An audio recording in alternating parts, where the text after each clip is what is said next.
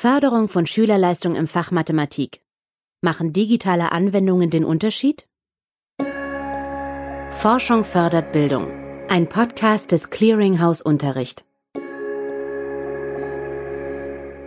In unserer Podcast-Reihe fassen wir aktuelle Meta-Analysen zu effektivem Unterricht zusammen. In dieser Folge geht es um digitale Anwendungen im Fach Mathematik. Kann Ihr Einsatz wirklich die Leistung der Schülerinnen und Schüler fördern? Wenn ja, unter welchen Bedingungen? Und wie kann man ihren Effekt wissenschaftlich valide ermitteln? Diese Fragen untersuchen Chang und Slavin in einer Meta-Analyse aus dem Jahr 2013, die wir Ihnen im Folgenden vorstellen. Wir beginnen mit einem kurzen Überblick und betrachten danach eine der untersuchten Primärstudien genauer. Es folgt eine Zusammenfassung der Ergebnisse, zu denen die Meta-Analyse kommt. Abschließend ziehen wir daraus Schlussfolgerungen für die Unterrichtspraxis.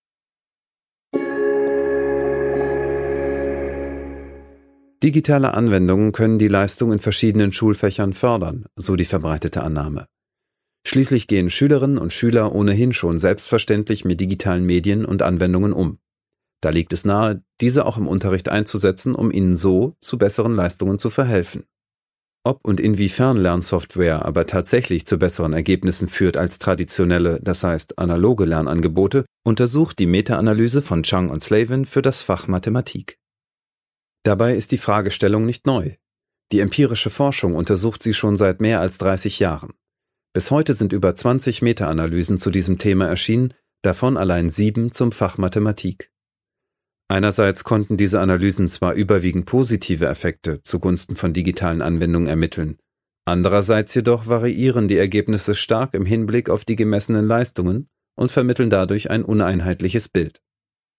Warum das so ist, wurde bisher nicht ausreichend geklärt. Möglicherweise liegt es an der wissenschaftlichen Qualität der für die Meta-Analysen ausgewählten Primärstudien. Bei forschungsmethodisch präziseren und damit verlässlicheren Studien nämlich fallen die positiven Effekte digitaler Anwendungen insgesamt kleiner aus. Studien hingegen, die wissenschaftliche Standards nicht ganz so streng erfüllen, zeigen größere Effektstärken für den Einsatz von Lernsoftware.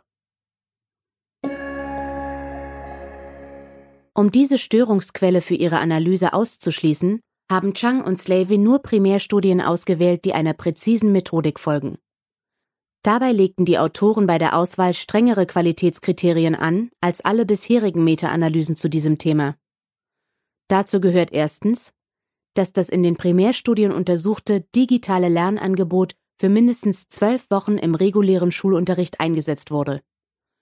Zweitens müssen in den Studien Prä-Post-Messungen durchgeführt und Kontrollgruppen gebildet worden sein. Und drittens durften die Leistungstests weder die Experimentalgruppe noch die Kontrollgruppe bevorzugen, was zum Beispiel der Fall wäre, wenn die Testinhalte stärker auf die digitalen Angebote zugeschnitten sind als auf das analoge Lernen. In ihrer Analyse haben Chang und Slavin schließlich 74 Primärstudien aufgenommen, die all diese Kriterien erfüllen. 45 davon wurden in der Primarstufe mit insgesamt 31.555 Schülerinnen und Schülern durchgeführt. Die anderen 29 Studien stammen aus der Sekundarstufe mit insgesamt 25.331 teilnehmenden Schülerinnen und Schülern. Alle 74 Studien sind zwischen 1980 und 2012 erschienen. Auf dieser Datenbasis unterscheiden die Autoren der Meta-Analyse drei Arten von technologiebasierten Anwendungen. Erstens sogenannte computerbasierte Ergänzungsprogramme. Dabei handelt es sich um Lernsoftware, die zusätzlich zum analogen Schulunterricht ergänzende Übungen und Erklärungen anbietet. Zweitens Lernmanagementsysteme. Diese Art von Software stellt den Wissensstand der Lernenden zu bestimmten Inhalten fest, entwickelt ein entsprechend maßgeschneidertes Lern-, Test- und Übungsangebot und zeichnet Lernverläufe auf. Drittens curriculumbezogene Lernprogramme. Damit sind umfassende Softwareangebote für Lehrkräfte und Lernende gemeint, die komplett ausgearbeitete Lernsequenzen bereitstellen. Solche Sequenzen sind abgestimmt auf Schulcurricula und geltende Bildungsstandards. Sie können daher zur computergestützten Gestaltung des gesamten Mathematikunterrichts verwendet werden. Neben dieser Kategorisierung digitaler Angebote identifiziert die Meta-Analyse auch sieben Moderatorvariablen, das heißt mögliche Einflussfaktoren, die die Wirksamkeit digitaler Anwendungen im Fach Mathematik beeinflussen. Zu diesen Variablen gehören die Jahrgangsstufe und der sozioökonomische Status der Schülerinnen und Schüler, die Intensität der Intervention von weniger als 30 bis über 75 Minuten pro Woche, die Qualität der Implementation in den Unterricht, das Erscheinungsjahr der Studie, das Studiendesign ob strikt randomisiertes oder quasi experimentelles Design sowie die Stichprobengröße ob mehr oder weniger als 250 Teilnehmende. Kurz gefasst untersucht die Meta-Analyse von Chang und Slavin also die Lernwirksamkeit digitaler Anwendungen im Fach Mathematik. Dafür stützt sie sich auf Studien, die mit insgesamt 56.886 amerikanischen Schülerinnen und Schülern der Primar- und Sekundarstufe durchgeführt wurden. Durch strenge Auswahlkriterien für diese Primärstudien liefert sie dabei vertrauenswürdigere Befunde als bisherige Meta-Analysen. In der Meta-Analyse sind viele einzelne Studien zusammengefasst. Exemplarisch wollen wir eine davon genauer betrachten.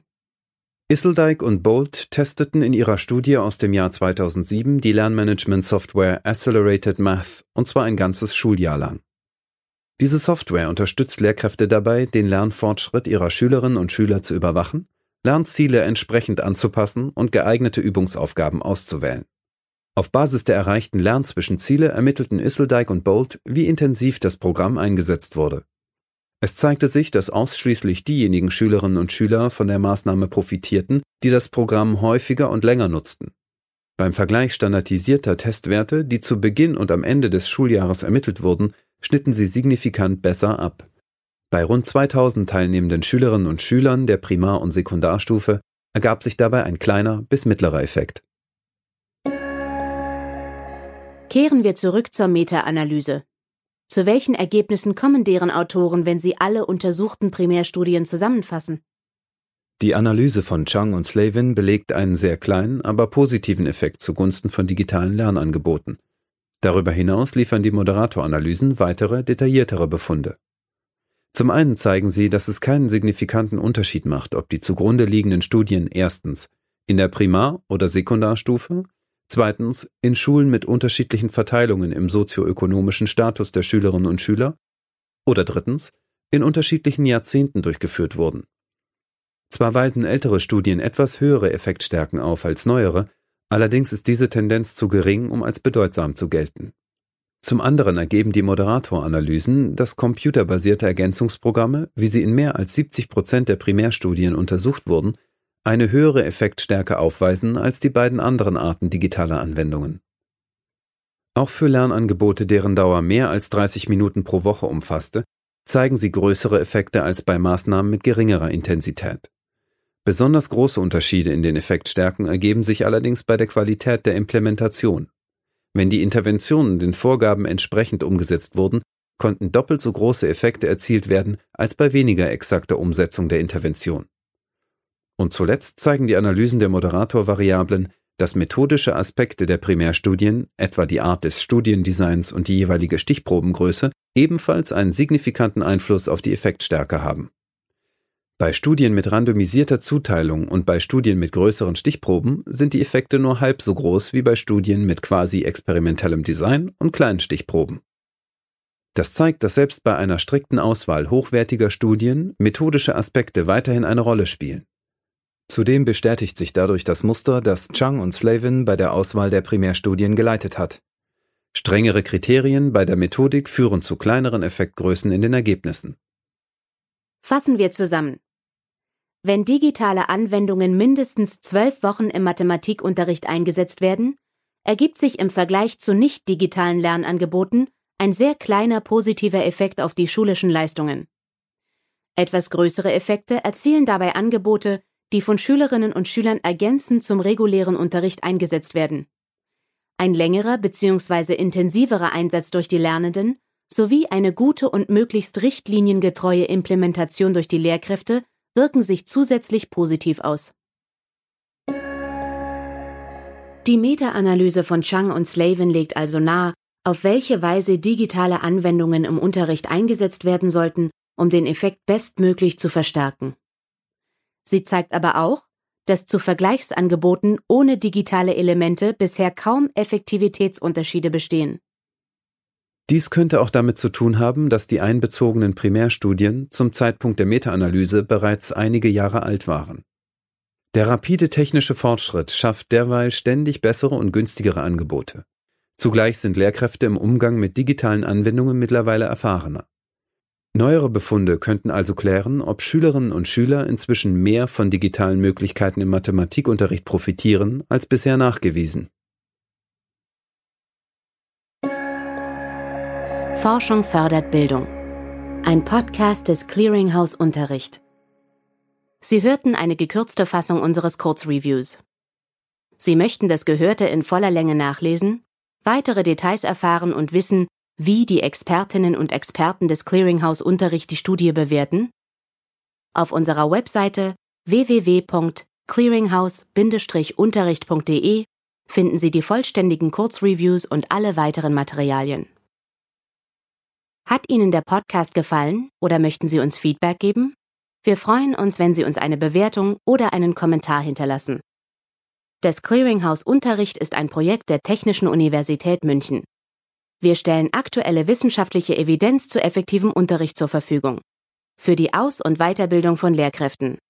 Denn das ist unser Ziel. Forschung fördert Bildung.